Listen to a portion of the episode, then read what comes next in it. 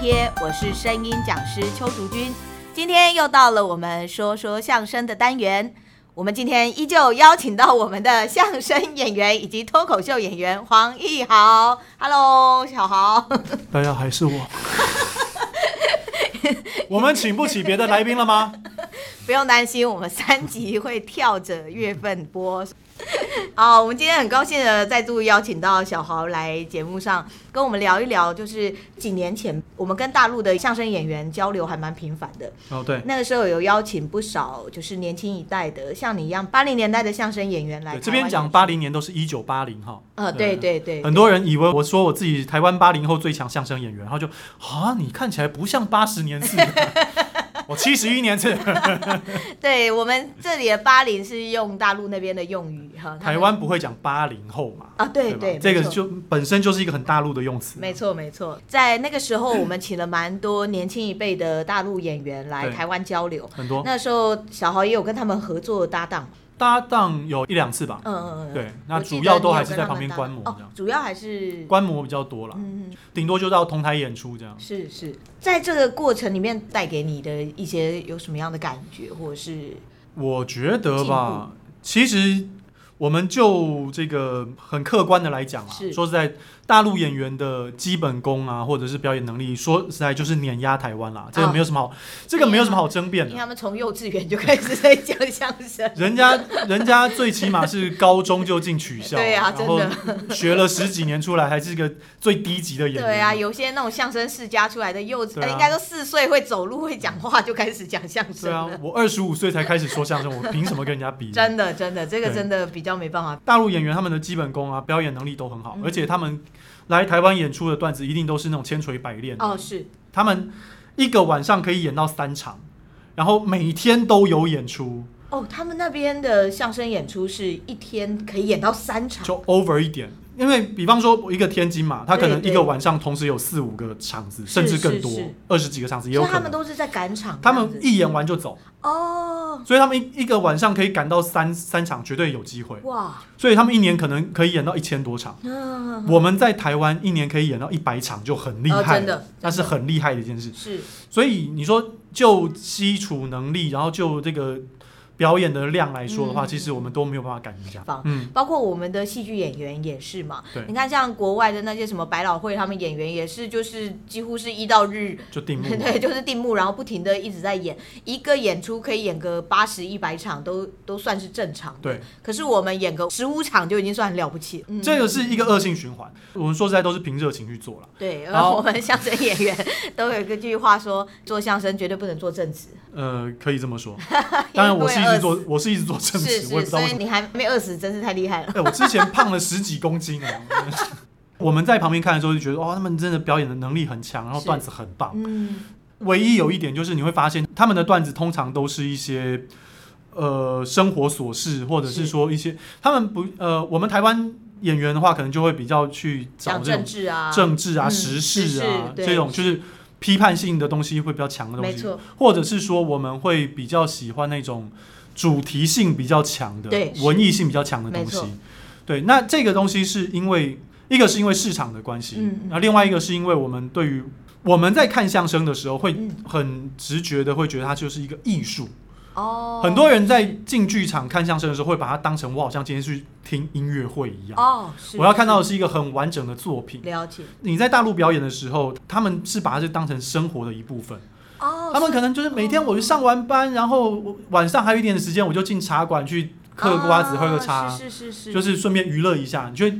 它是一个娱乐性的节目？哦，难怪我在看大陆的，他们现在这种就是呃相声表演除，除扣除大舞台的以外，嗯他们大部分上场的时候，一上场就是先跟观众聊天，对，真的就是跟观众聊天，对，所以你看他们现在很多表演，就是可能比方说一段四十分钟，嗯，他可能跟他们可能闲聊就会聊二十几哎、分钟，对，是然后就主题性非常的薄弱，但是很好笑哦，嗯嗯每一句都很好笑。是，这个东西跟台湾的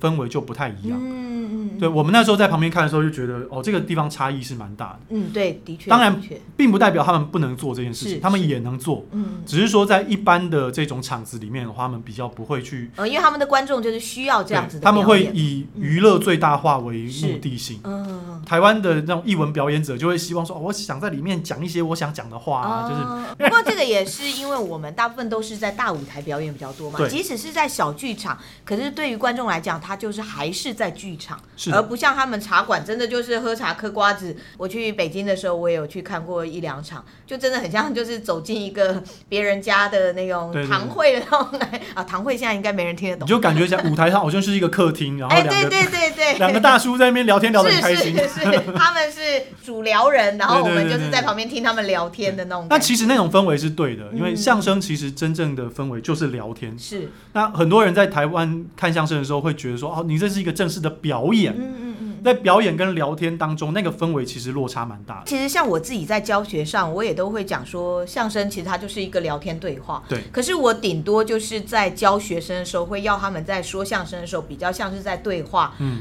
沟通的那种概念。嗯可是还是会以表演这种技巧在带。对。嗯，我觉得这个应该就是比较会是偏向你刚刚说的那种，对，会跟他们那种表演性比较难。难怪我在看大陆相声，都觉得他们前面为什么到底一直在跟观众聊天？对，然后要跟观众就是彻底的拉近关系。是是对，是是，尤其像台湾，台湾很多人会以戏剧训练的方式去教相声。哦，对对是。对，所以那戏剧本身它就要进入角色，所以它嗯会跟、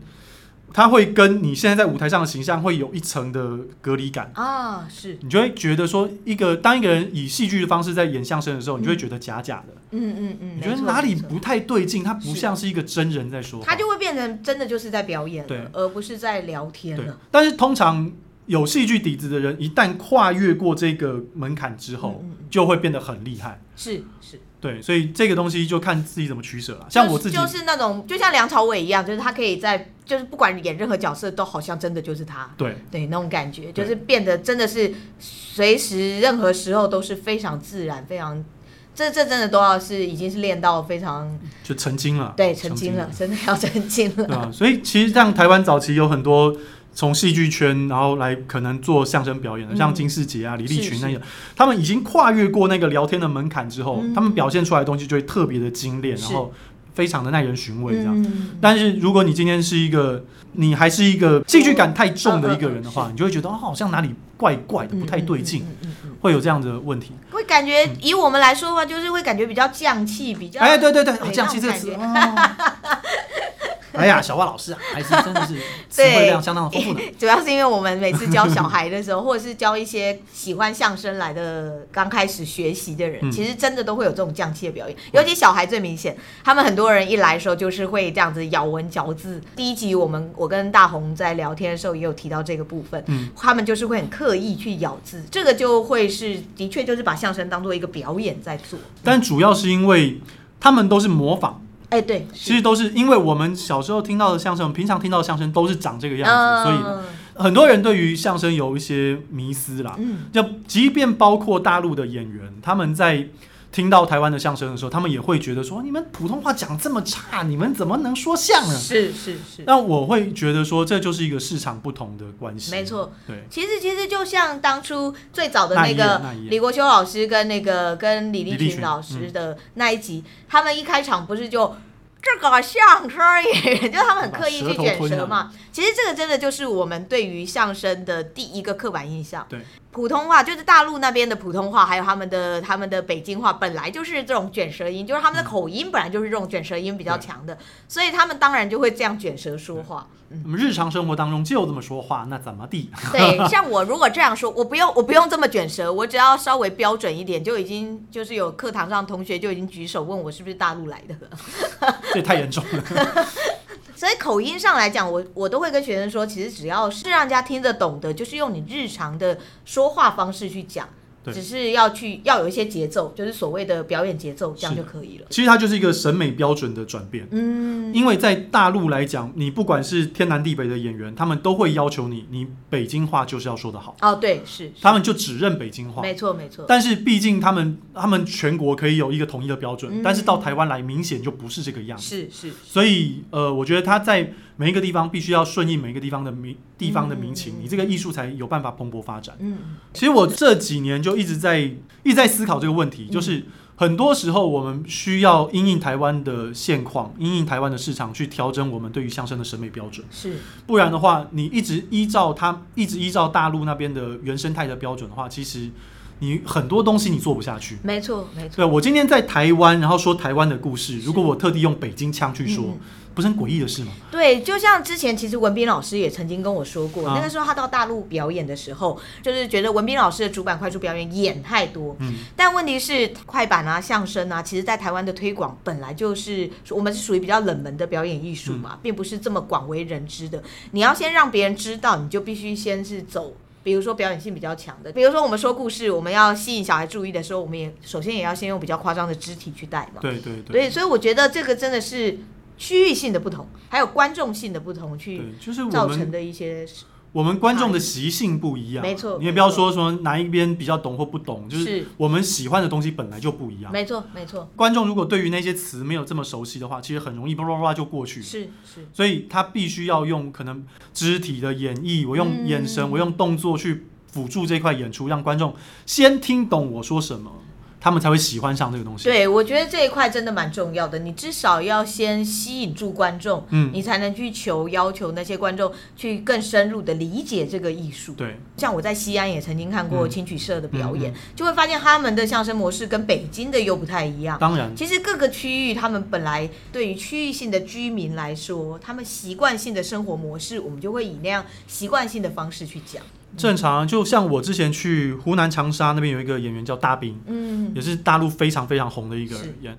他的他一开始也说他是在说相声，嗯，但是他说的相声就会带了很很重的那个湖南话哦或者长沙话的是那个口音，嗯嗯北方的演员不认他，哦北方演员就觉得你说相声就是得说北北京话，啊，你讲那个长沙话那就是那都是不行的。是是，我今天到了长沙去看他的演出的时候，他只要一说长沙话，底下观众就是哇，就啊这是肯掌声。定 的，大兵老师他那时候也提出来，就是如果我们今天全部都要求北相声一定要说北京话，嗯，那就表示说这个东西它就是一个方言艺术。是是，它既然是一个方言艺术，变成说它会被这个土壤所限制。嗯。你像为什么脱口秀现在所有地方都可以火成那样？嗯因为每一个地区的人，我都可以用自己的语言，然后套进我自己的地方的区，就是我区域的这是个是时是事、生活是习惯，去重新解构它，去演绎出我自己要的笑话。对，因为其实像包括我，不管是脱口秀演员或者是相声演员，其实我们到不同的城市，像呃，我们去马来西亚演出，我也会看到，就是相声老师们，他们其实也会去设计一些适合对，那边的人的一些包袱对或者是一些桥段嘛。那包括脱口秀也是，因为我看一些欧美的脱口秀演员，他们到不同城市去表演的时候，也会去讲一些关专属于那些城市的事情。对我们每次遇到大陆来的演员，他们到了现场之后，就会开始问东问西的，啊，对， 他们就哎呦，你们这边有什么好吃的啊？啊你这边什么有发生什么事情啊？是你们是参观什么？是他们都会先要求说，我自己在这个地方，我要先有一个关于这边的笑话，嗯。才有办法把观众顺利的引入，然后跟自己连就是打成一片没那种错，感没觉。错，这个是一定要。在地化这件事情本来就是一个喜剧应该要有的一个基本的态度，嗯嗯所以不需要特别去强调啊，我一定要北京话，一定要怎么样怎么样怎么样。没有，最适合这个土壤的嗯东西，它是自己长出来嗯，的。是是，